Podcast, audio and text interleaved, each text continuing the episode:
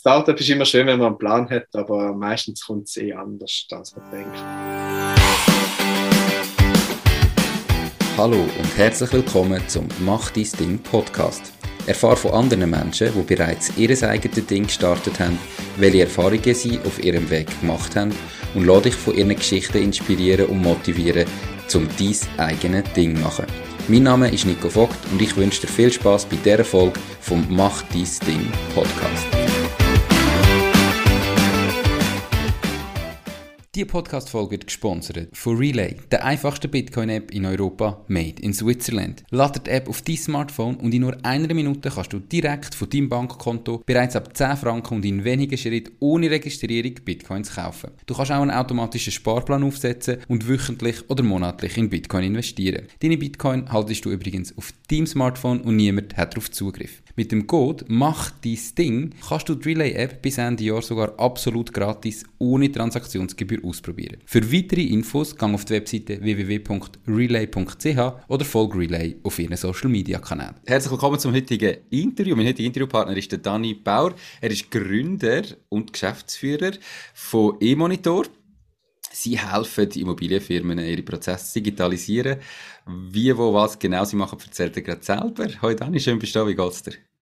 Ja, ganz gut. Äh, merci, dass, dass ich darf da sein ähm, Jetzt gerade im, im Appenzell, im Keller. Man sieht es da nicht, aber es ist ein bisschen kalt. Okay. Quasi ein bisschen früher. Ähm, ja, entschuldige mich. Äh, ja, also wir äh, digitalisieren Vermietungs- und äh, Verkaufsprozess für Immobilienfirmen, Städte, Genossenschaften und helfen denen in der Auswahl der Mieter und Käufer und dass alles einfach einfacher geht und eigentlich auch die Person die Wohnung bekommt, wo sie auch am meisten verdient. Okay, spannend. Und wie, wie machen ihr das genau? Also, ähm ja, man bewirbt sich dann auf eine Wohnung online, also zum Beispiel die Stadt Zürich, kann man sich über ein Online-Formular anmelden für eine Wohnung und im Hintergrund kommt man ins System und das System prüft dann, ob alle Dokumente da sind, ob alles äh, so wie richtig ist, ob Belegungsvorschriften stimmen, ob, äh, ob man zum Beispiel ein Kind hat, nicht zu wenig Einkommen, nicht zu viel Einkommen und tut dann quasi so eine kleine Vorselektion machen, wo dann die Immobilienbewirtschafter viel effizienter nachher können die Auswahl treffen, mit wem wir uns dann eigentlich Besichtigungen machen.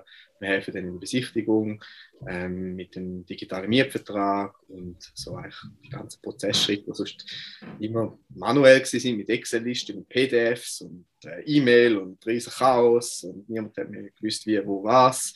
Ist jetzt in einem System drin, ähm, relativ übersichtlich und einfach zu bedienen und äh, am Ende des Tages helfen wir den Eigentümer auch zu herausfinden, auf welche Wohnungen haben sie sich beworben, wo ist die Nachfrage hoch, wo ist die Nachfrage tief, wo soll man weiter investieren, also was soll man denn bauen in einer Stadt, was brauchen die Leute effektiv und okay. so natürlich äh, die Nachfrage eigentlich und der Markt, das Angebot äh, der Nachfrage entsprechend eigentlich äh, zu nivellieren, also beides zusammenzubringen und ihnen viel bessere Informationen können, okay. äh, zur Verfügung stellen, was sie Spannend.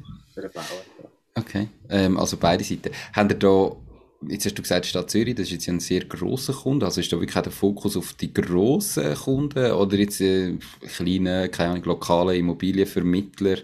Ähm, hättet ihr auch das richtige Tool dafür?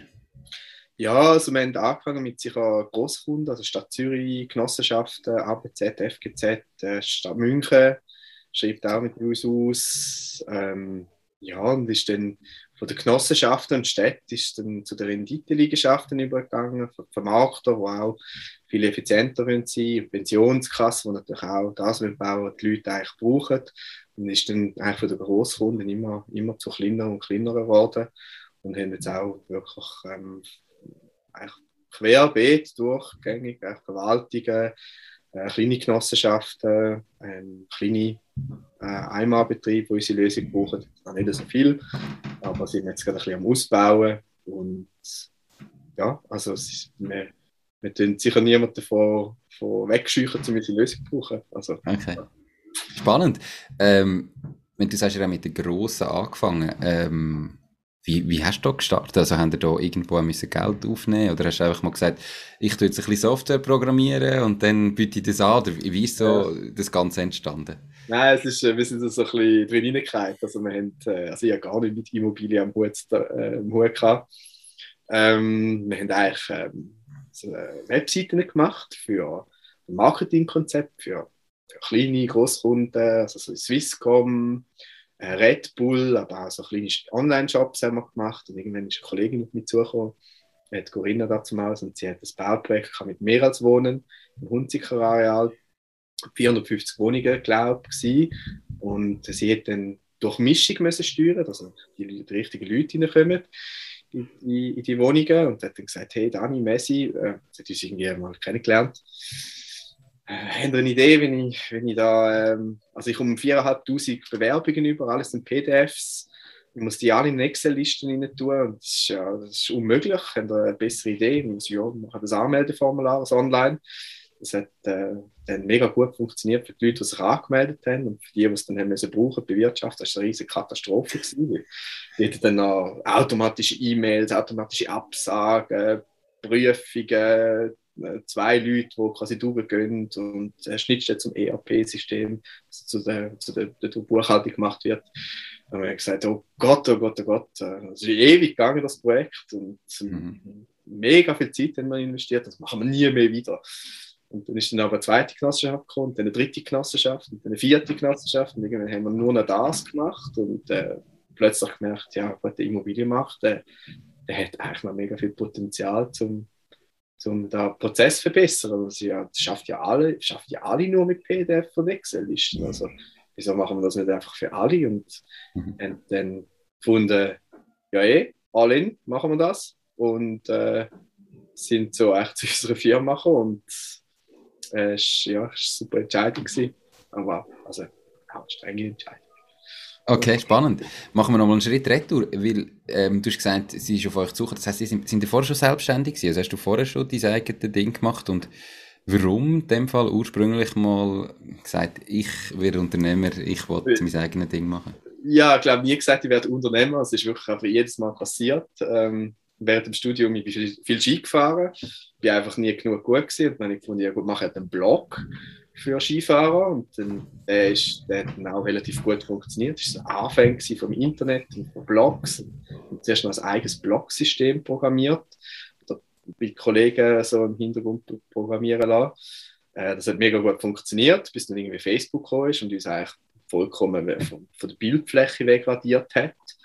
Und weil ich da schon während dem Studium viel mit Swisski zu tun hatten, über den Blog und über das Skifahren, haben sie gefragt, ja, Dani, du hast die Webseite gemacht, kannst du mir nicht auch die Webseite machen? Dann haben wir die ersten Webseiten gemacht und der Messi, der jetzt mein Co-Founder ist, und der Messi, kannst du mir nicht programmieren? Und also, wir haben zusammen studiert, ich habe mir den Business-Teil gemacht und der hat immer quasi den, den Programmierteil gemacht und hat gesagt, ja, ja, ich programmiere es und dann und dann sind wir vom ersten Auftrag zum nächsten Auftrag gekommen, von dem Auftrag zum wieder nächsten. Und äh, ja, also der Marcel und ich sind eigentlich immer schon selbstständig gewesen. Eigentlich ist es nicht so geplant gewesen, aber es ist einfach so passiert. Und äh, ja, so zwölf Jahre später schaffen wir immer noch zusammen leidenschaftlich an diesem Produkt und haben, glaube ich, schon ziemlich etwas können reissen, ja.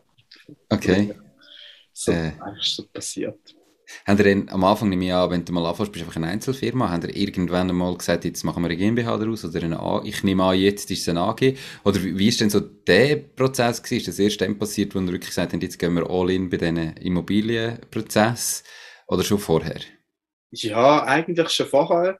Also wie du gesagt hast, zuerst sind wir einfach Einzelfirma gesehen, also ich einfach eine Offerte rausgeschickt und irgendwann wirst du halt immer größer und größer und sagt irgendwann mal einer, ja, hey, du musst doch mal, äh, ja, wie ist denn das mit der Haftung da? Und so, keine Ahnung. So, ja, willst du nicht eine GmbH machen? Die und die und die Vorteile. Und dann könnt ihr euch zusammen anstellen und so, ah ja, gut, macht wir Sinn, gut, machen wir eine GmbH.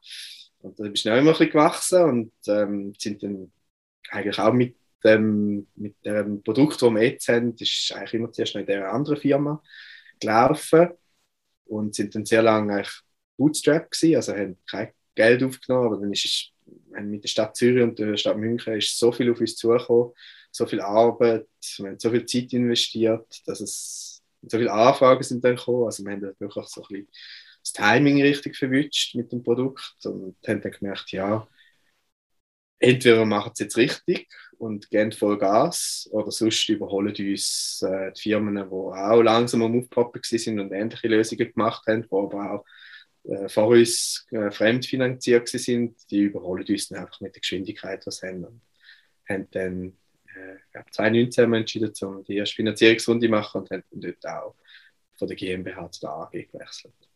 War auch ein ziemlicher Murks gewesen, im Nachhinein. okay. machen. Aber das weiß man nie. Also, also, du wirst keine GmbH mehr machen, zuerst, sondern direkt eine AG? Oder was genau wirst du Ja, wenn ich ein Startup jetzt würde wieder gründen von Anfang an, dann würde ich zuerst mal sagen, ich gründe nie mehr ein Startup, weil es einfach so, viel, so streng war die letzten paar Jahre. Und, aber wenn, dann würde ich wahrscheinlich von Anfang an AG machen. Okay. Wenn man dann wird fremdfinanziert werden. Also wenn man Kapital wird aufnehmen. Wenn man das nicht möchte und äh, einen anderen Weg wird gehen, dann macht der GmbH vielleicht mehr Sinn. Definitiv. Also wenn man jetzt nicht äh, riesengroß werden und externes Geld braucht, sondern so ein bisschen eben ein-, zweimal Betrieb lenkt GmbH ziemlich sicher. Aber eine Umfirmierung ist immer relativ aufwendig und kompliziert. Das ist so. Jetzt hast du gesagt, ihr habt die Stadt Zürich und die Stadt München als Kunden gewonnen bevor ihr äh, Finanzierungsrunde habt. Okay, wie habt ihr das geschafft? Ähm, und für was habt ihr denn überhaupt das Geld gebraucht? Wenn ihr die als Kunde gewinnt, müsst ihr relativ viel äh, auch Umsatz schon gemacht werden, oder? Für was habt ihr denn äh, ja, externe Investoren denken, Ja, also wir, wir sind auch so mega happy gewesen, weißt, jetzt haben wir die Stadt Zürich und die Stadt München, mega coole Kunden, jetzt Jetzt, äh, ja, jetzt können wir auch richtig viel Umsatz äh, rausholen. Ähm, jetzt so nach, nach, rückblickend und die Stadt München ist natürlich, meine, das ist, das ist äh, von der PR-Wirkung oder von der Wirkung ist natürlich grandios und das haben wir auch gefunden. Nur, wo wir dann dort sind und alle Verträge abgeschlossen haben, haben sie gesagt, ja, wir brauchen da das und wir brauchen da das und wir brauchen da das und der Berg ist immer größer und größer und größer geworden. Und ähm, sind beides On-Premise-Lösungen, also ähm, Software, die auf ihren Server installiert ist. Das haben wir natürlich auch ein bisschen unterschätzt. meine, in Zürich ist nicht so das Problem, da gehen wir schnell vorbei, dann das Update einspielen. In, in München ist es natürlich dann doch nicht so einfach, wenn du mit München musst fahren mit dem USB-Stick und dann den dort einstecken und das Update machen. Und zwei Wochen später merkst du, verdammt nochmal, wir haben einfach mehr Bugs produziert als, äh, als gelöst mittlerweile ist es auch besser. Jetzt können wir es einfach auf ein Online-Portal aufstellen und sie dann selber installieren. Aber die Zeit, die wir dort gebraucht haben, ist, ist also hat uns fast, hat uns fast äh, das Leben gekostet, muss man sagen. Und das haben wir komplett unterschätzt, was das für Größen sind und auch für Budgets hätten müssen brauchen, dass man das eigentlich auf äh, eine gute, eine gute Art eigentlich anbringt. Auch eben deutsches Recht ist natürlich ganz anders. Meine, die deutsche Software ist komplett anders als die Schweizer. Also die Schweizer können ganz andere Sachen machen mit dem Datenschutz. Also Kommen abwägen, Haushalt abwägen, das kannst du in Deutschland alles nicht. Also unser ganzer Prozess umeinander gewirbelt. Und nur schon die Deutschen haben einen ähm, Punkt, wenn du Zahlen abänderst, wir haben Komma, also quasi weißt, hinter dem, mhm. äh, hinter dem letzten, wie sagen wir, Nullstellenteil. Ja. Und also, ist ein, in der Software technisch ist das einfach ein halbes Jahr Arbeit gewesen, so das Punkt und Komma eigentlich mal äh, anpassen. Und Schweizer Franken in Euro. Äh, ja, okay. Aber mal schwierig gewesen. Jetzt ist es wieder gut, weil jetzt haben wir natürlich den als Kunde. Man könnte das sagen, hey, das ist unser Kunde und das gibt eine gewisse Wirkung. Dort mal ja, Einfach zu schnell zu grosse Kunden gehabt, noch nicht gewusst, äh, wo die Kosten nachher entstehen und das Gefühl gehabt, das ist ein riesen Auftrag als kleines Startup, machen wir jetzt. Ja, ja. So ein blauäugig die Euphorie war so groß, gewesen, wo wir die gewonnen haben und quasi die, Freude und so und was nachkommt, das haben wir komplett unterschätzt. Also das ja. ist durchaus... Aber heute ist äh, alles zum Positiven gewendet. Da, aber das heisst auch, ihr habt, bevor ihr die Finanzierungsrunde gehabt habt, quasi eben schon äh, in Internationalisierung gedacht. Also ist denn euch ein Tool gemacht einfach für den deutschsprachigen Raum oder äh, was ist das Ziel, wenn der weltweit äh, jetzt mit Finanzierung oder wohin wollt ihr? Ja, also Prozess sind, also im Prinzip ist der Prozess weltweit anwendbar. Also das ist gut möglich. Ähm, wenn man mit Amerikanern schwätzen, die haben genau die gleichen Prozesse, den Vermietungsprozess und Verkaufsprozess, überall ist es mühsam, überall ist Medienbrüche die Idee ist wirklich, kannst du überall brauchen. Wenn du aber in die Tiefe gehst, ist nachher wirklich nicht mehr ganz so einfach, weil äh, Schweizer Recht, Schweizer Verträge, äh, deutsche Verträge, deutscher Datenschutz, amerikanischer Datenschutz. Das ist alles dann wieder schon so anders, dass natürlich alle auf jedem, auf jedem Markt natürlich irgendwo eine Anpassung muss machen. Gewisse Sachen, wenn du natürlich einfach nur als CRM denkst, wo die Interessenten reinkommst, das kannst du global ausrollen. Aber sobald du in den Vertrag, ins ganze Vertragswesen gehst oder die ERP-Schnittstellen oder Schnittstellen mit dem Immobilienportal, wo man auch alle anbindet, ist eigentlich für jeden Markt wieder ähm, individual Marktlösung eigentlich produzieren. Das heißt, es ist, es ist sehr schwierig, um in die anderen Märkte reinzukommen, weil einfach so viele Schnittstellen, Thematiken da sind. Und äh, die Schweizer Schnittstellen ganz anders sind als die deutschen Schnittstellen, auch die ERP, also die, die auf die, die wir angewiesen sind, um den Mieter rüber zu schicken oder den Käufer, sind wieder so anders aufgebaut als die Schweizer, dass es sehr komplex ist. Nur die Komplexität, die, hat jeder in dem Markt. Und wenn das mal gelöst hast, dann bist du eigentlich einer der ganz wenigen, der das halt geschafft hat. Das heißt, du bist praktisch nicht mehr vom Markt weg zu verdrängen. Und das ist natürlich dann, der Lock-in-Effekt ist so hoch, dass halt dann wieder sehr attraktiv ist. Das heißt, du hast eigentlich ähm, eigentlich, äh, wenn du mal ein Produkt hast, das wirklich gut ist und du via Schnittstelle reinkommst, bist du eigentlich einer von ganz wenigen, der das kann. Und das macht es natürlich auch attraktiv von der Sichtweise dort. Also, das ist so ein bisschen das, das Pro und Contra. das musst du immer ein bisschen abwägen. Man weiß natürlich nie so richtig. Und nur schon in der Schweiz haben wir unsere, unsere Probleme mit, äh, mit den Schnittstellen an der ERP-Anbietern. Von, von der Idee her ist es wirklich, das würde weltweit ähm, okay. Benefits bringen für alle, die das brauchen. Ob du es noch schaffst, ist noch die andere Frage, ja. Am Schluss sind ja auch, gibt es ja auch so ein paar ERP-Anbieter, die weltweit irgendwo tätig sind. Wenn du zu den Schnittstellen hast, hast du da schon grosse Arbeit geleistet, oder nicht? Ja, nein, das würde man denken. Ich meine, es gibt ja amerikanische, die groß sind natürlich und jetzt auch irgendwie versuchen, ähm, den, den Sprung über den Teich zu schaffen. Aber deren ihre Lösungen sind so amerikanisch, dass sie eigentlich gar keine Chance haben, um im europäischen Markt überhaupt Fuß zu fassen. Also da wird vielleicht, vielleicht noch das SAP, wo, wo jetzt bei den ganz großen Städten drin ist, oder bei der SBB, Postfinance, wo einfach ganz, also ganz System drüber läuft, also nicht nur die Immobilie, der Immobilienteil, sondern wirklich äh, sämtliche Prozesse. Ich meine, dort kannst du es dort bringst du vielleicht äh, die Schnittstelle und die Internationalisierung an, vielleicht auch Salesforce aber die brauchen im Moment sehr, sehr, sehr wenig. Also das sind wirklich äh, ganz ausgewählte, die das erst die das brauchen. Und okay. her, ich meine, sind, ich glaube, Salesforce sind zwei Kunden in der Schweiz und SAP sind vier Kunden in der Schweiz und dann lohnt sich ja fast gar okay. nicht. Ja. Habe ich, ja, habe ich anders eingesetzt, den Markt, aber äh, kennen natürlich gar nicht. Irgendwann, nach diesen zwei Grossaufträgen, gesagt, okay, jetzt brauchen wir Geld. Ähm, wie viel haben ihr da gebraucht? Für was genau haben ihr da gebraucht? Und wie haben ihr da gefunden? Drei Fragen am Stock. Was bin ich für ein schlechter Interviewer? Gut. Äh, muss mir einfach nochmal, ich nachher nochmal sagen, falls ich einen vergesse. Ähm, ja, also wir, wir haben zwei Finanzierungsrunden gemacht. Die erste Finanzierungsrunde war in, ist eine kleinere gewesen, mit Zielinvestoren, wo wir versucht haben, Leute aus der Immobilienbranche reinzuholen in unsere Firma, die den Markt kennen, die die Leute kennen am Markt, wo, wo uns können vernetzen können, ähm, wo uns in die verschiedenen Gremien bringen und, und wenn die, die verschiedenen Mafia-Clans, es ist dann irgendwo dann doch irgendwie alles ein bisschen, äh, eine kleine Welt und jeder kennt jeden und man muss ein bisschen reinkommen dort. Und äh, die erste Finanzierungsrunde haben wir sicher gebraucht, um unseren Programmierteil aufzubauen, weil wir doch sehr viele Anfragen gehabt mittlerweile und auch viele Kunden. Und irgendwie, je, je größer das, das Produkt wächst, desto komplexer wird es auch. Und je mehr Daten du drauf hast, desto schwieriger wird es, das Ganze zu maintainen. Auch Datensicherheit, datenschutztechnisch. Wir haben ja doch sehr, sehr viele sensitive Daten von Personen, die sich dann online bewerben. Und ähm, das muss natürlich Qualität können liefern. Und wir haben vor allem im Aufbau von unserem Tech-Team wir das investiert. Wie viel haben Sie denn da aufgenommen? Äh, die erste Runde war 2,1 Millionen, die wir aufgenommen haben. Okay. Und, äh, ja, Angel-Investoren, 1, 2 äh, Standardförderung, Stadt St. Gallen oder Stadtfeld. Also Stadt, Stadtfeld. Ähm, okay. Und äh, ja, ja. Aber ist ja gleich, du sagst jetzt so die erste kleinere Finanzierung, ich meine 2,1 Millionen ist ja doch ein, ein Betrag. Ähm, gut, ihr habt natürlich zwei Grosskunden gehabt, die ihr schon präsentieren können, aber wie bist du in die Kreise reingekommen? Du hast gesagt, du hast so die Leute gesucht, die schon äh, in den Clans ähm, rein sind.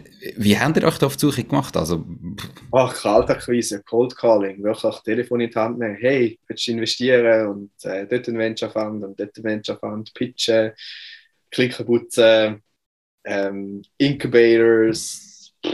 Also einfach wirklich online mal geschaut, was gibt wer wäre interessant für uns, wer könnte vielleicht ja. in uns investieren und dann ja. anrufen und sagen, okay, ja.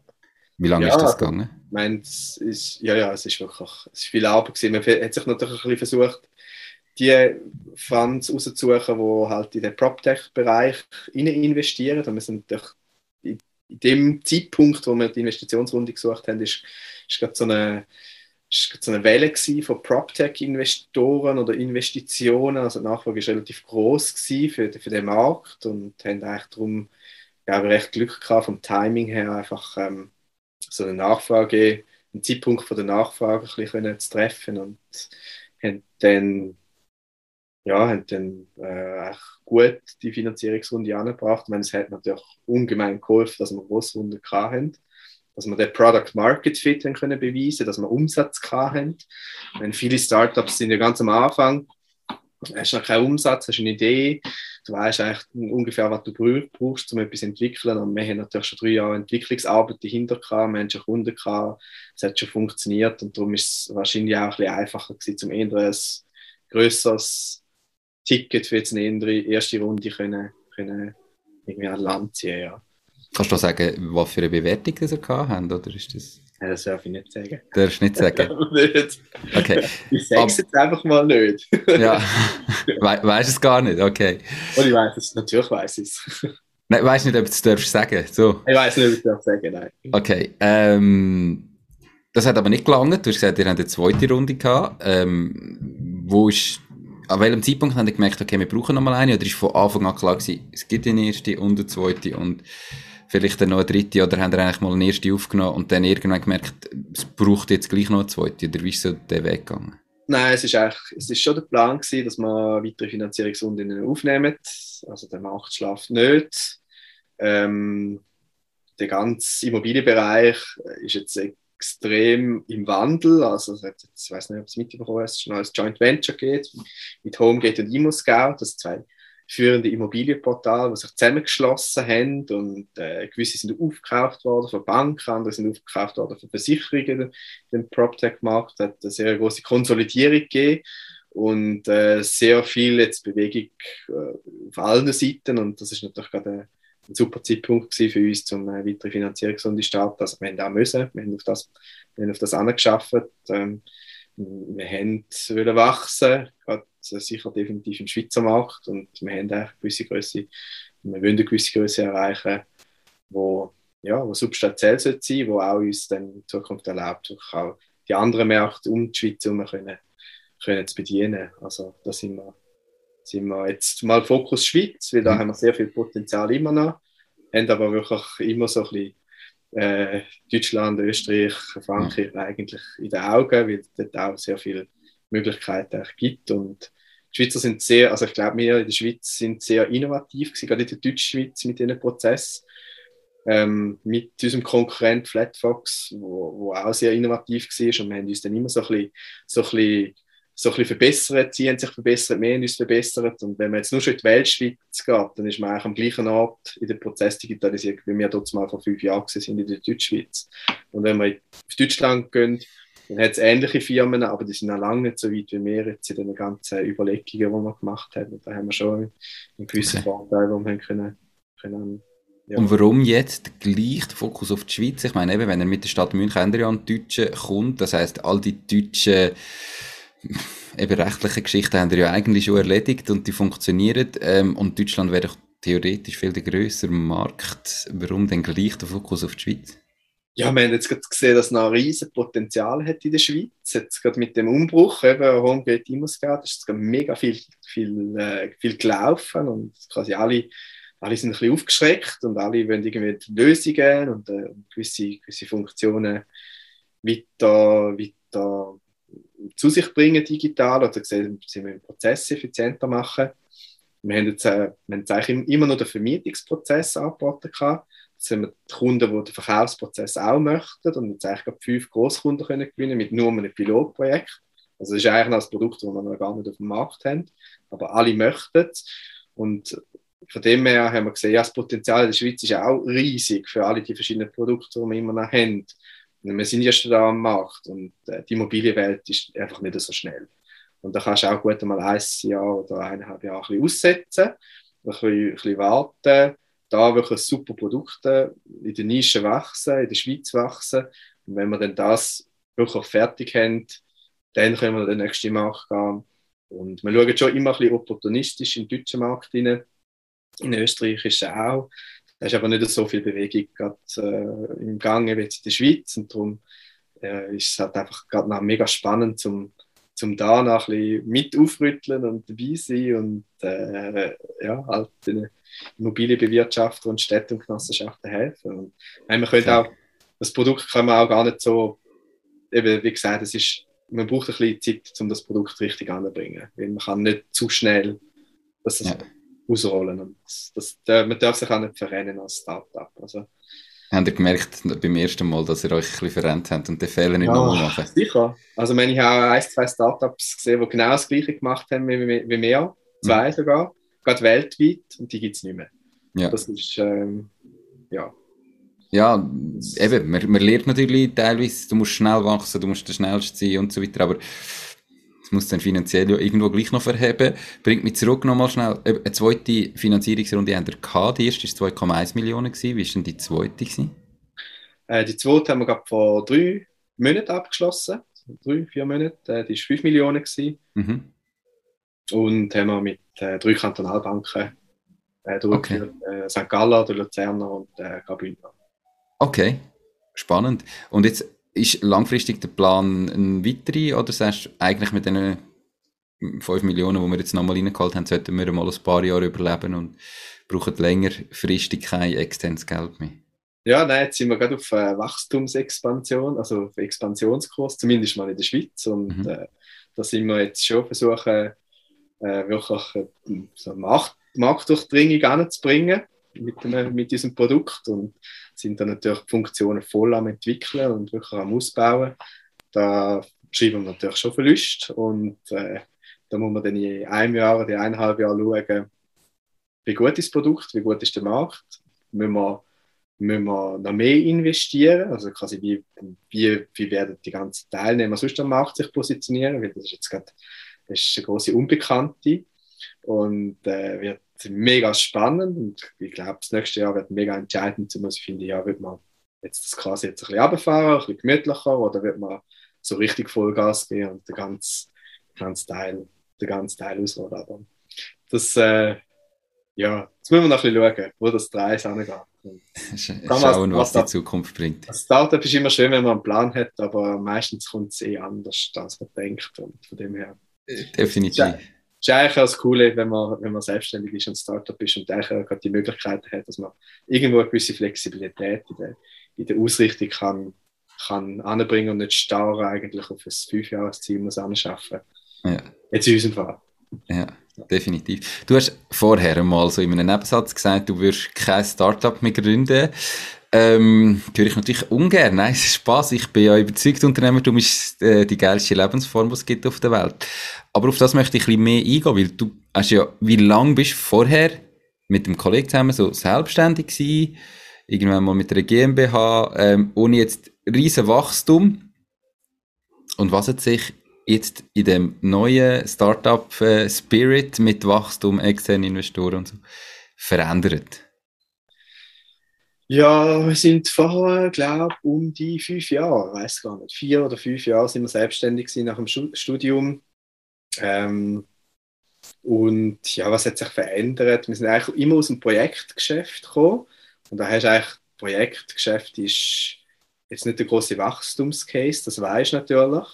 Und auf das, das schaffst du ja nicht an. Also, wenn du schaffst auf, weiß nicht, zwei, drei Leute, die mit dir zusammen arbeiten und eine kleine Firma und das ist natürlich auch eine coole Sache, weil, weil du irgendwie auch unabhängig bist. Ähm, mit einer Software as a Service ist natürlich der Fokus wird ganz ein anderer. Das leist auf Skalierung, also die Unit Price, dass man versuchst aufs Minimum anzubringen, dass eigentlich Marge mega hoch wird.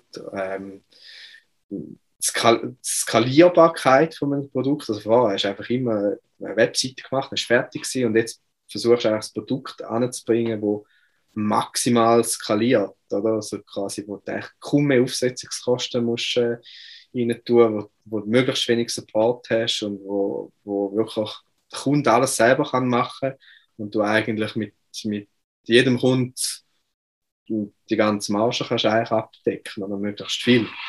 Das ist natürlich komplett andere Ausrichtung, komplett ein anderes Mindset, das du da musst haben, ganz andere KPI, die du messest, ganz anderes Marketing, das du musst machen ganz anderes Sales, das du musst machen ähm, Du baust eigentlich eine, eine Firma auf und, und nicht ein, ein kleines KMU. Und so, okay. Ja. Ähm, also, vom, vom Business-Seite klar verstanden. Ähm, was hat sich privat verändert? Also dein, dein Leben an sich, äh, weißt du, jetzt musst du viel, viel mehr arbeiten heute oder ist es eigentlich von der Zeit her gleich viel, einfach ganz anders? Ähm, ich nehme an, jetzt gerade mit externen Investoren wirst du irgendwie Leute haben, die doch noch mitreden, wo vorher das zweite hast du viel mehr selber können entscheiden. Wie hat sich das privat ausgewirkt? Oh, ja, weiß es gar nicht. Du müsstest es gar nicht mich fragen. Du müsstest es meine Frau fragen. Sie hat quasi besser den externen View oder, von dieser ganzen Sache. Also es ist, äh, es ist, es ist immer streng gewesen. Und sie hat, ich meine, das, was ich weiß, ist quasi immer ja, sehr viel, ich meine, sehr viel Arbeit sehr, bei beiden Firmen, sehr viel, sehr viel Wochenendarbeit, sehr viel Arbeit in der Nacht. Äh, es ist einfach andere Arbeit geworden, es sind andere Anforderungen oftmals sonst irgendwie ein Deadline gehabt, ein Projekt, du hast mit den Kunden viel mehr zusammengearbeitet und jetzt hast du ganz andere Herausforderungen und äh, jetzt schaffst du mehr mit ja, deinen Mitarbeitern zusammen, musst ihre Probleme lösen, musst, mhm. musst Teams führen, ähm, musst kein Seich erzählen, irgendwelche Online-YouTube-Clips und dann hast du auch wirklich viel mehr ja, du hast, du hast viel mehr Leute, die etwas von dir wollen, die ganze Zeit. Also das ist schon, schon, schon hat sich schon geändert. Oder? Und plötzlich hast du einen Anfang von, von kann ich, kannst du dort einen, einen Talk halten oder kannst du vielleicht an der Uni präsentieren und du hast von außen viel mehr so Anfragen, wo du reinkommst und das mhm. Startup, das heißt zu allem Ja und plötzlich merkst du, verdammt normal, ich kann nicht mal mehr das Telefon machen, weil zwei Tage meine E-Mails nicht mehr kontrolliert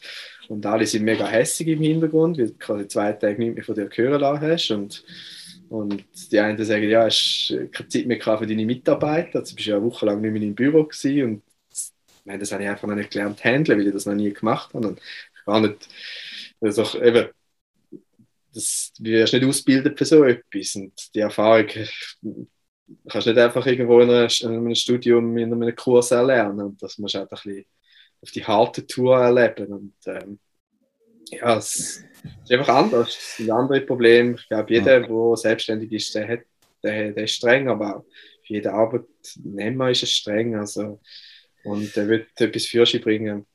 Die Podcast-Episode wird gesponsert von Knows. knows.com. Der Schweizer Marktplatz für jeden Auftrag. Du findest auf knows.com einfach, sicher und zu einem fairen Preis für jede Aufgabe Menschen, die dich im privaten oder beruflichen Alltag unterstützen können.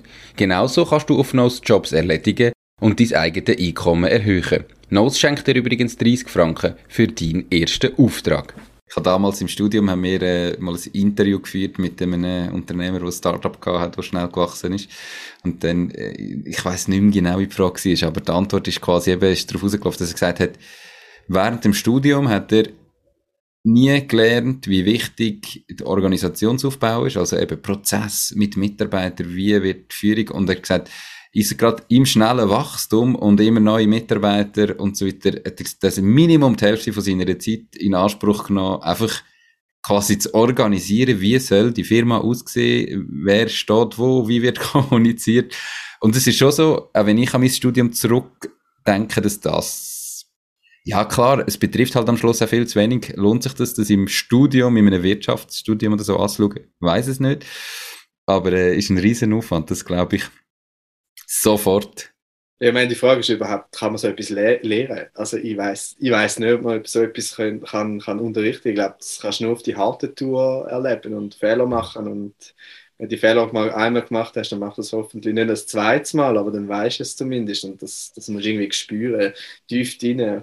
Und wenn du es nur auf der Folie siehst, dann sagst du, mhm. wenn, ja, cool, machen wir so. Und dann drei Jahre später hast du die Folie eh wieder vergessen und merkst, scheiße, ja, jetzt, äh, jetzt ist es streng und jetzt bin ich wirklich noch am Organisieren.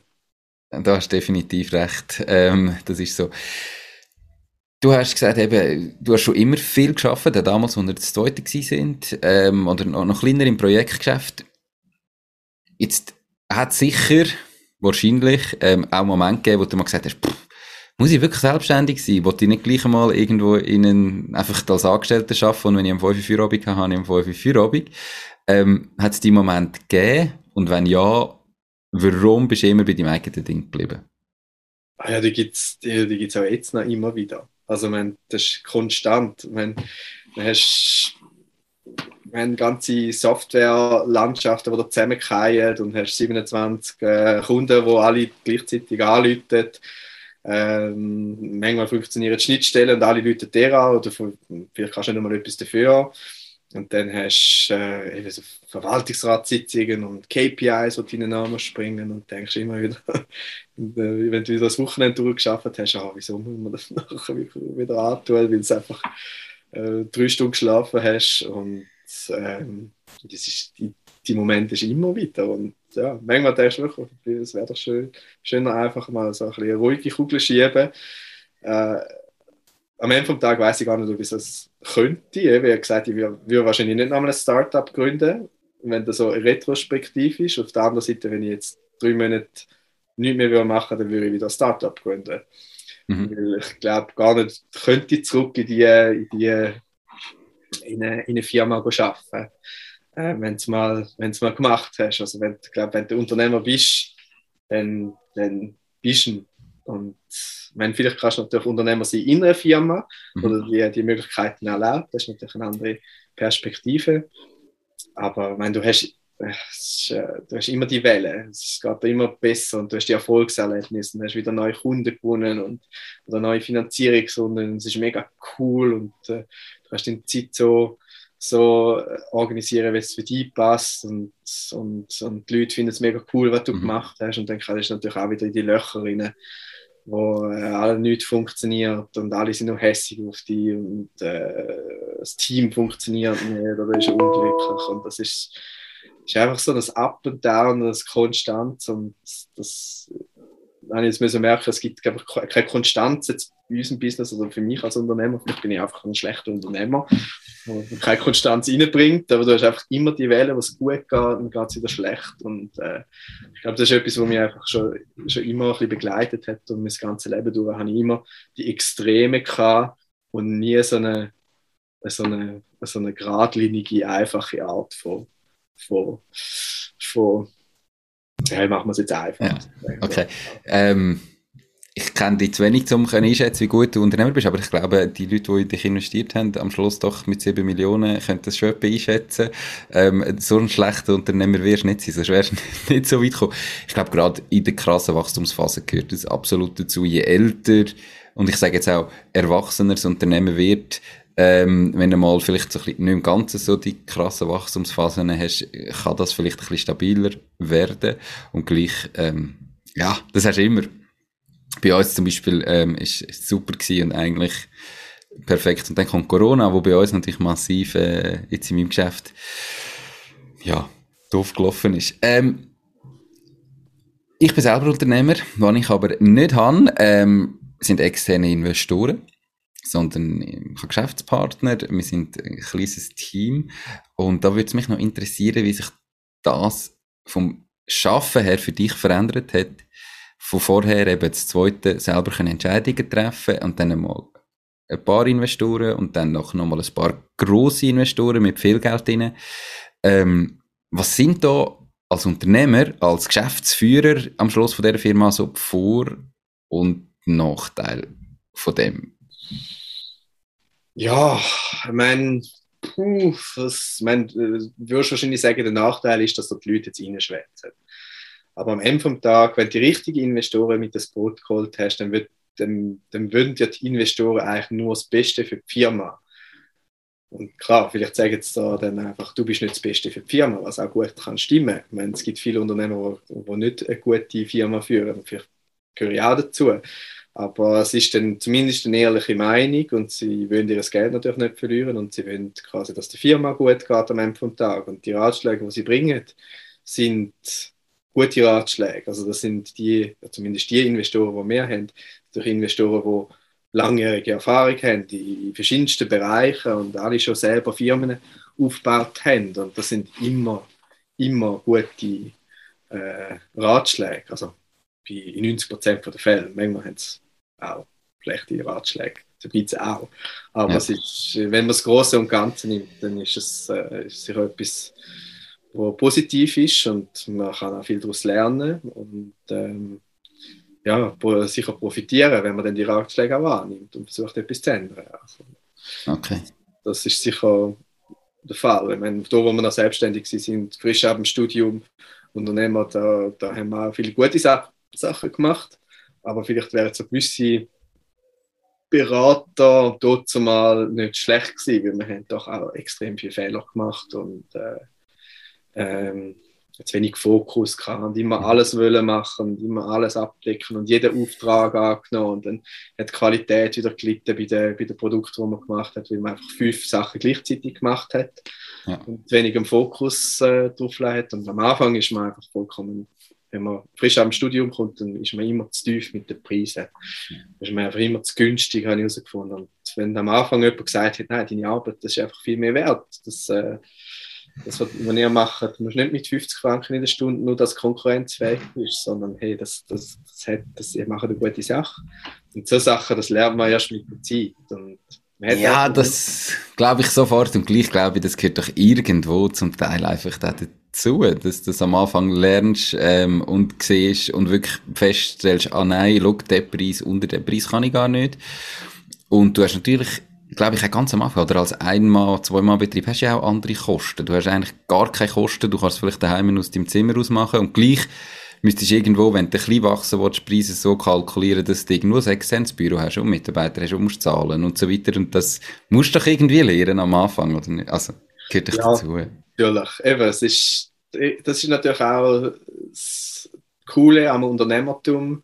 Wenn du das so lange gemacht hast, dann hast du nachher auch einen Rucksack von zehn Jahren Erfahrung von Sachen, die gut gelaufen sind, von Sachen, die schlecht gelaufen sind, die andere einfach nicht haben. Hm. Und das ist, äh, ich meine, auch wenn deine Firma äh, hops geht oder so das Boden versenkst, die, die Fehler hast du gemacht und das Wissen nimmt dann niemand mehr. Und du kannst es natürlich alles, was ich, was ich für Fehler gemacht habe, habe ich auch irgendwo mal auf einer Folie gelesen äh, an der Uni. Mhm. Aber du glaubst es irgendwie einfach nicht. Du sagst, ja, dann den Fehler mache ich nicht. Das ist ja klar, dass du den Fehler nicht machst. Also, wieso brauchst du überhaupt eine Folie dazu? Ist doch logisch. Und dann machst du genau den Fehler.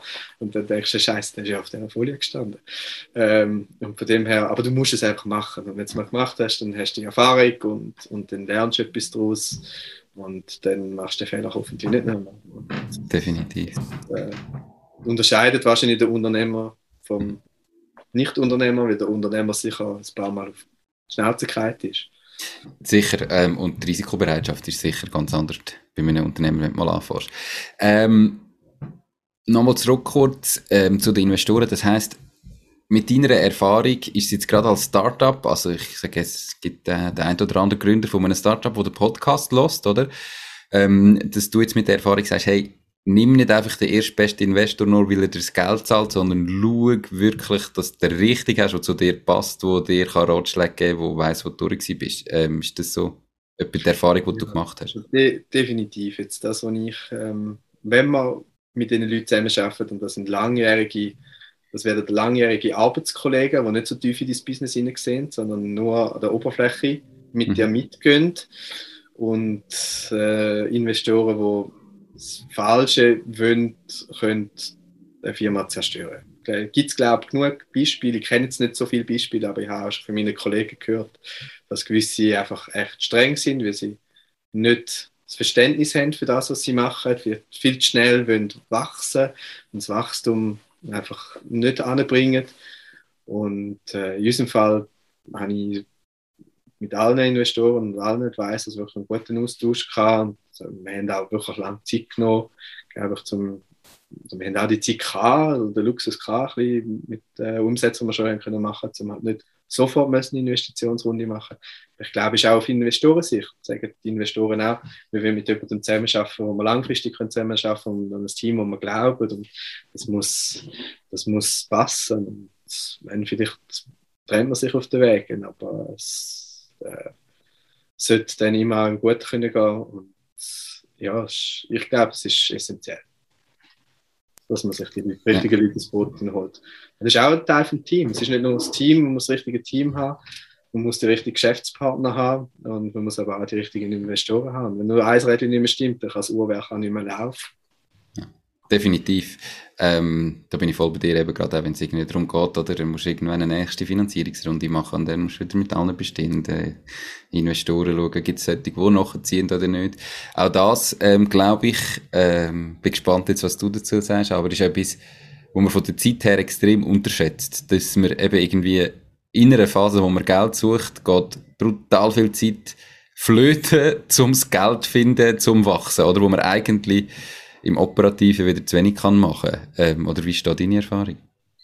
Ja, also Finanzierungsrunden sind brutal teuer. Also es ist äh, erstens Zeit, die man braucht, zum, zum, zum Kommunizieren mit äh, potenziellen Investoren, mit Verhandlungen auch führen. Also wir wollen natürlich möglichst, möglichst gute Valuation ausholen. Sie möchten natürlich im Idealfall eine tiefere Valuation haben, weil es macht ja keinen Umsatz oder viel zu wenig Umsatz und die Diskussionen und genug Geld anbringen, dass überhaupt alle nachher mitmachen und ähm, Vertragsverhandlungen. Der Anwalt darf man nie unterschätzen, der kostet am Ende vom Tag auch einfach ein Heidegeld äh, auf allen Seiten und auch wichtig, dass man mit dem Anwalt die Zeit nimmt, weil jede Klausel was so klassischerweise ist, zum Beispiel kann reingeschmuggelt werden und man als Gründer gar nicht so wirklich bewusst ist, kann einem dann langfristig extrem viel Geld kosten auch und das Leben extrem schwierig machen.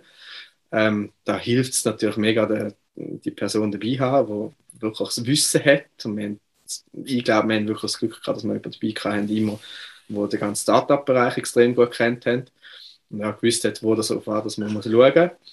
Ähm, und, aber das kostet einfach. Und das darf man nicht vergessen. Und wenn man eine Million Finanzierungsrunde macht und nach 150.000 mal weg, schon mal weg sind, dann haben wir nicht mehr eine Million, wo man damit kann arbeiten kann, sondern es ist dann weniger. Ähm, ja. ja, und jemand hat mir mal gesagt, du, wenn du es schaffst, zum lieber einen Kunden akquirieren, wo das gleich viel Geld gibt, dann schau lieber mit dem Kunden, anstatt, ja. äh, anstatt ein VC. Äh, du gibst einen Teil von deiner Firma ab und du gibst einen Teil von deinem in der Mitbestimmung ab. Also das muss man sich einfach immer bewusst sein. Definitiv. Eben, die Frage ist auf der anderen Seite, wie viel bringt man denn noch vom, vom Wissen, vom Know-how, wo können wir helfen und wie viel ist es? Ähm, aber gerade je mehr Prozent abgeben, desto, desto schwieriger. Mega spannend. Wo geht es her? Jetzt haben wir bis jetzt schon über Millionen aufgenommen. Ähm, irgendwie muss man damit rechnen, dass ihr in ein paar Monaten oder Jahren wieder ein paar Millionen braucht? Oder wie sieht die Zukunft aus? Ja, also wir wollen natürlich die Weltherrschaft erreichen und für das braucht es dann schon noch, äh, braucht dann schon noch ein bisschen mehr Geld. Die Frage ist, ob wir nur der Schweizer, der Schweizer König werden oder, oder, oder gerade die ganz, ganz Europa. Und eben, wie gesagt, da wissen wir selber äh, in dem Moment noch gar nicht so richtig, wohin mhm. das geht. Ähm, Im Moment ist die Nachfrage nach unserem Produkt mega hoch, nur schon in der Schweiz. Ja. Und darum versuchen wir jetzt mal den Teil, die Wünsche von allen unseren Kunden so abzudecken, dass wir nachher wirklich auch ein gutes Produkt äh, da haben und die Leute happy sind mit dem, was man, was man da leistet. Und dann kann man wirklich dann den nächsten Markt hineingehen, wo das Potenzial auch wieder riesig ist, also in allen Märkten um, um uns herum. Und äh, das ist dann einfach eine andere Diskussion, die man dann muss führen. Und die Frage ist, eben, ist dann mit den Investoren, mit dem Verwaltungsrat, wollen wir dort hin, wie gehen wir dort hin, was für ein Budget braucht es? Und diese Diskussionen haben wir jetzt eigentlich noch nicht geführt. Also wir sind jetzt schon mal happy, dass dass es uns in der Schweiz so gut läuft und eigentlich so viel Nachfrage kommt. Und äh, ich glaube, ein gutes Produkt wir können liefern, wo allen äh, eigentlich das Leben verbessert, also der Mieter, der Käufer, der Vermieter, äh, der Städte, wo wir Städte planen und, und das, das ist schon mal cool, dass wir das überhaupt schon können erreichen Schön, definitiv. Jetzt, äh, wir sind schon relativ lang dran, wir kommen doch langsam, aber sicher zum Ende. Zuhörerinnen und Zuhörer vom Podcast sind Leute, die entweder bereits ihr Startup gegründet haben, ähm, sonst einfach Selbstständige und Leute, die sich überlegen, ihr eigenes Ding zu starten. Was sind so drei ganz konkrete Tipps, die du denen mit auf den Weg würdest geben für ihr eigenes Leben? Fürs Leben oder für, für die Unternehmung? Ja, am Schluss gehört es doch zusammen. Also ist, ist nicht, äh, als Unternehmer ist doch das Unternehmen Teil vom Leben. Gut, also ich glaube, äh, sowohl im, im, Leben wie im Unternehmen äh, sucht euch eure Partner sehr, sehr gut aus. Ich glaube, das ist privat wie auch bei der Firma äh, das Killer-Kriterium. Also ich kenne Messi seit 15 Jahren, ich kenne Messi schon länger wie meine Frau und ich arbeite mega gut mit ihm zusammen und das ist ähm, so wichtig, dass man mit seinem Geschäftspartner oder mit seinen Geschäftspartnern, wir sind auch mehr Gründer, aber mit Messi habe ich als äh, technischer Kontakt wirklich am meisten Austausch, dass man mit denen gut zusammenarbeitet und dass man sich auch gut versteht mit, mit denen und auch, dass man die Unterstützung hat, jetzt privat und dass sie an einen glauben und dass man auch selber an sich glaubt dass man das kann erreichen kann. Das ist sicher der erste Tipp. Jetzt in unserem Fall war äh, Durchhaltewille gewesen. Also wir, haben, wir sind oft an dem Punkt gestanden, wo wir gesagt haben, hey, komm, wir hören doch lieber auf, was wollen wir da noch, bringt es das überhaupt, äh, können wir da überhaupt etwas reissen? Und ich glaube, das Sitzfleisch, das wir hatten, oder der Durchhaltewille, das ist mega streng. Also wir, wir haben auch Zeiten gehabt, wo ich gut einlösen musste überhaupt etwas auch können zu essen kaufen und das braucht natürlich auch dann die Unterstützung von, von den Partnern oder dem Umfeld, wo das auch mitträgt. Und ich glaube, wenn die nicht happy sind, dann sollte man das auch nicht machen. Mhm. Oder das könnt, oder an die können glauben. Und ein dritter Tipp ist, ja, ich weiß nicht, positiv bleiben. Es ist, mhm. es ist eine coole Sache, die man da macht. Und wenn man das Leben der Leute verändern dann, dann muss man nicht immer nur aufs Geld schauen, sondern ähm, ja, dann, haben wir, dann hat man etwas, haben wir etwas gemacht und man hat, etwas erschaffen, was sonst nicht gegeben hat. Und das ist natürlich das Coole. Und das muss man auch wieder zurückschauen und sagen, hey, wir haben etwas gemacht, was vorher nicht gegeben hat und ohne uns gäbe es das gar nicht. Definitiv. Ich glaube, die drei Punkte äh, spielen ja alle extrem ineinander rein. Also eben irgendwie der Durchhaltewille wird natürlich von den richtigen Partner gefördert und von den falschen Partner kaputt gemacht, dass man dann eben vielleicht irgendwann nicht mehr durchhebt, weil man zu wenig Unterstützung hat oder alles allein macht. Und ja, das Gleiche gehört zum positiv bleiben und positiv in Zukunft schauen und nicht nur aufs Geld schauen, wie du sagst. Eben, ich glaube, man merkt äh, irgendwo, dass es Geld gehört dazu Leben kostet, in der Schweiz kostet das Leben relativ viel. Man muss Geld verdienen mit einem Unternehmen. Ähm, ist überhaupt keine Frage. Aber wenn der Fokus nur auf dem liegt, dann fehlt ein ganz grosser Teil nebendran, wo zum Glück oder zum der Zufriedenheit beiträgt. Und dass man auch den Teil sieht und sagt, was hat man sonst Gutes gemacht. Cool. Ja, ja. Genau. ich bin da wirklich mega happy, habe ich so eine tolle Frau gehabt, die mich so lange unterstützt hat und so lange ausgehalten hat und mit so wenig Geld auch gesagt hat, ja ist gut, ich bin dabei, ich mache weiter und äh, äh, schaff du, wenn du musst schaffen. Und der Messi, wo eigentlich auch, wenn es schlecht gegangen ist, haben wir immer gesagt, hey, das, das bringen wir durch, das halten wir, das halten wir aus. Und die, die Momente gibt es einfach. Als Startup darf man nicht blauäugig ins, ins Getümmel sich reinwerfen und sagen, es ist nur Friede, Freude, Eierkuchen, weil es ist einfach wirklich harte Arbeit, es ist lange Arbeit und äh, sagen alle, es ist ein Marathon, nicht ein Sprint und das ist äh, in unserem Fall definitiv so gewesen. Und äh, ja, ich bin sehr glücklich, dass es so rausgekommen ist und dass es äh, so gut läuft im Moment. Ja. Im Normalfall ist es so, es gibt ganz wenig Ausnahmen. Äh, beim Durchhaltewillen eben, ich glaube, wichtig ist natürlich immer, dass man auch reflektiert und schaut, sind wir irgendwo auf dem richtigen Weg und ist das Potenzial da und kann es irgendwie funktionieren, auch wenn es jetzt schwierig ist.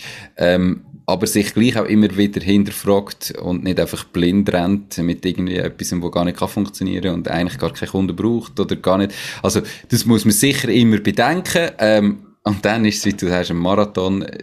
man geht immer und immer und immer wieder um und man muss halt einfach mehr aufstehen, wie man umgeht. Ähm, und wie ihr es gemacht habt, ganz früh ähm, von E-Monitor, flexibel bleiben und wenn man sieht, ah, okay, jetzt gibt es da Chancen, dann die auch mal nutzen und etwas äh, komplett Neues machen, was man vorher gar nicht kennt hat. Das ist halt das Coole als Unternehmer, dass man da dann sich auch kann entwickeln und sagen, okay, das andere ist zwar cool gewesen, aber jetzt äh, gehen wir doch da weiter.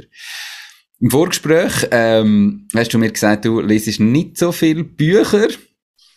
Ähm, wo informierst du dich denn sonst, wenn du jetzt äh, nach Infos suchst und du etwas musst lernen, etwas musst wissen? Ja, ich bin eigentlich mehr so der Blogbeitragleser oder so. Äh, ähm, ja, Blogbeitrag, alles, was online verfügbar ist. Ist eigentlich auch im Studium schon so gewesen. Ich glaube, glaub, ich nie weniger über, über Bücher informiert als mehr bei den, mit den Research-Artikeln, weil die halt einfach immer so ein bisschen aktueller sind, kürzer gefasst sind und einfach gerade ein bisschen auf den Punkt kommen. Und das Buch hat dann einfach irgendwie 300 Seiten, wo du zuerst mal einen Vorspann musst abackern, bis dann wirklich effektiv zum Punkt kommt. Und der ist dann meistens eh schon gerade in unserem Business, Online-Business, ist drei Jahre alt und das ist eh nicht mehr aktuell. Also da bin ich einfach der Blogleser, weil das, ja, das ist äh, TechCrunch, ja, äh, weiß ich, ja, wenn so die, die ganzen Sachen, die online so ablaufen, weil du hast Feedback von heute und von, mhm. von gestern und nicht von den letzten sechs Monaten, ja. ja. So. Okay, also TechCrunch, äh, gibt es irgendwie sonst ganz konkret etwas, was du empfehlen äh, ich bin, ich bin so ein bisschen exzessiver LinkedIn-User leider. Und dort kommen dann immer mal wieder gute Beiträge, die geteilt werden. Äh, der letzte Beitrag, der mir mega eingefahren ist, ist von der WOTS, gewesen, wo ein Kollege von mir geteilt hat, der über, über den Beton ähm, geschrieben hat. Also quasi wie viel CO2 das Betonproduktion produziert. Und das habe ich mega eindrücklich gefunden. Und ich glaube, über LinkedIn wäre ich gar nicht auf den, den Artikel gestoßen. Ähm, ja, man ist dann halt so ein ein kuratiertes Informationsportal, wo dann quasi die besten Sachen so ein bisschen mitüberkommst und relativ früh mitüberkommst. Und natürlich ein bisschen in deiner Bubble lebst, von den Leuten, die einfach dort rundherum sind. Ähm, aber ich bin eigentlich da nicht wirklich irgendwie voll auf das Medium eingeschossen, sondern ich meistens so querbeet alles die, die gerade halt postet und du siehst etwas, was du noch nie gesehen hast in in der UK, wo mega interessante ja. Artikel äh, liefert. Und das ist, das ist perfekt. Ich bin mega äh, ebenfalls LinkedIn-Fan. Vor dem Podcast äh, habe ich noch gar kein LinkedIn gehabt. Ähm, und ja, wenn wir das Social Media nennen, oder es ist sicher das Business Social Media, dann Unbedingt alle, die zulassen und selber noch kein LinkedIn haben, äh, machen doch ein Profil, vernetzt euch mit dem Dani und am besten auch mit mir, äh, hoffentlich. Äh, wir tun dein LinkedIn-Profil sicher auch in den Show Notes verlinken.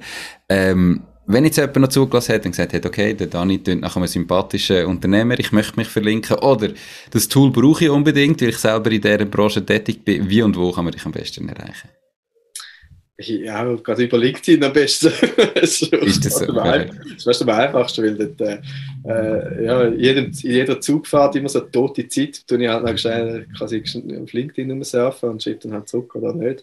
Äh, E-Mails, mittlerweile ist mein E-Mail, mein E-Mail-Postfach so voll, dass ich, dass ich froh bin, wenn ich, wenn ich so die Hälfte kann beantworten kann. Und okay. bei LinkedIn ist es halt so ein bisschen direkter und schneller und einfach stichwortartiger und sonst äh, auf unserer Webseite emonitor.ch findet man auch alle Informationen zu unserem Produkt.